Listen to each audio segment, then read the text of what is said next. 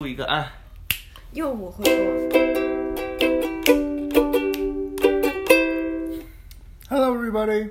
Welcome to Bedtime English. 大家好，欢迎收听睡前英语，我是 JJ。我是 Benji。我是 Victoria，嗯嗯，今天的节目呢，我们来继续给大家给大家讲我们上次呃没有讲完的故事。呃，七只乌鸦，我们讲到哪里了呢？在上一集中，小女孩为了去寻找变成七七只乌鸦的哥哥，踏上了旅程。那么她将来发生什么事情呢？我们今天就给大家继续讲这个故事。嗯嗯，好的。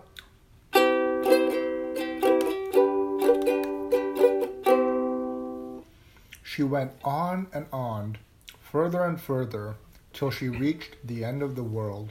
小女孩上路了，她走啊走啊，走到远远的，直到天边。 There she came to the sun, but it was too hot and terrible, and it devoured little children in big bites. 他走到太阳这里来，太阳非常热，太可怕了。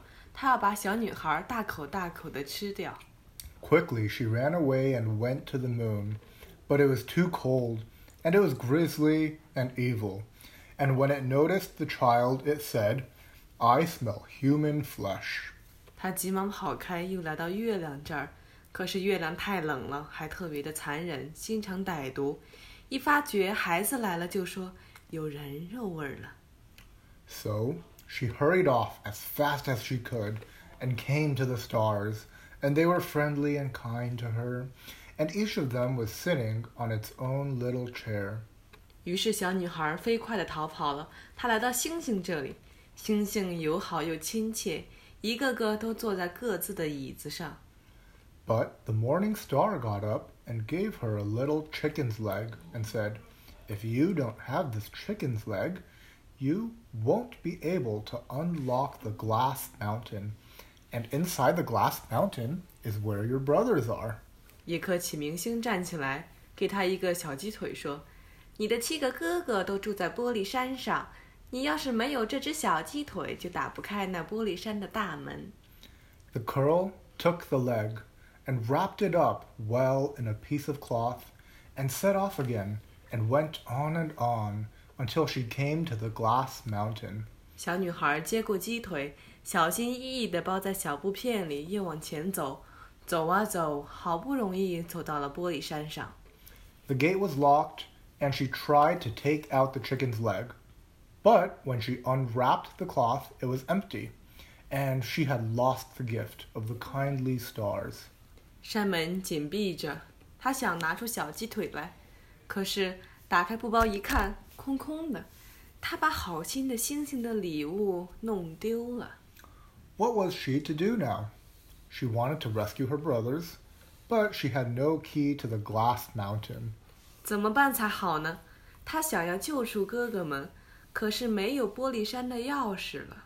The good little sister took a knife, chopped off one of her little fingers, stuck it in the lock, and successfully opened the gate. 好心的小妹妹拿出小刀，割下一个手指头，插进门里去，门一下子就打开了。 When she got inside, a little dwarf came to meet her, saying, My child, what are you looking for? 她走进去，有一个小矮人过来问：“我的孩子，你找谁？” I'm looking for my brothers, the seven ravens, she answered. 我找我的哥哥，变成七只乌鸦的哥哥们。小女孩回答说 The dwarf said, My masters, the ravens, are not at home, but if you would like to wait here till they get back, then come in.：“ 我的主人， 乌鸦都不在家，你要是等他们回来，就请进来吧。”小矮人说。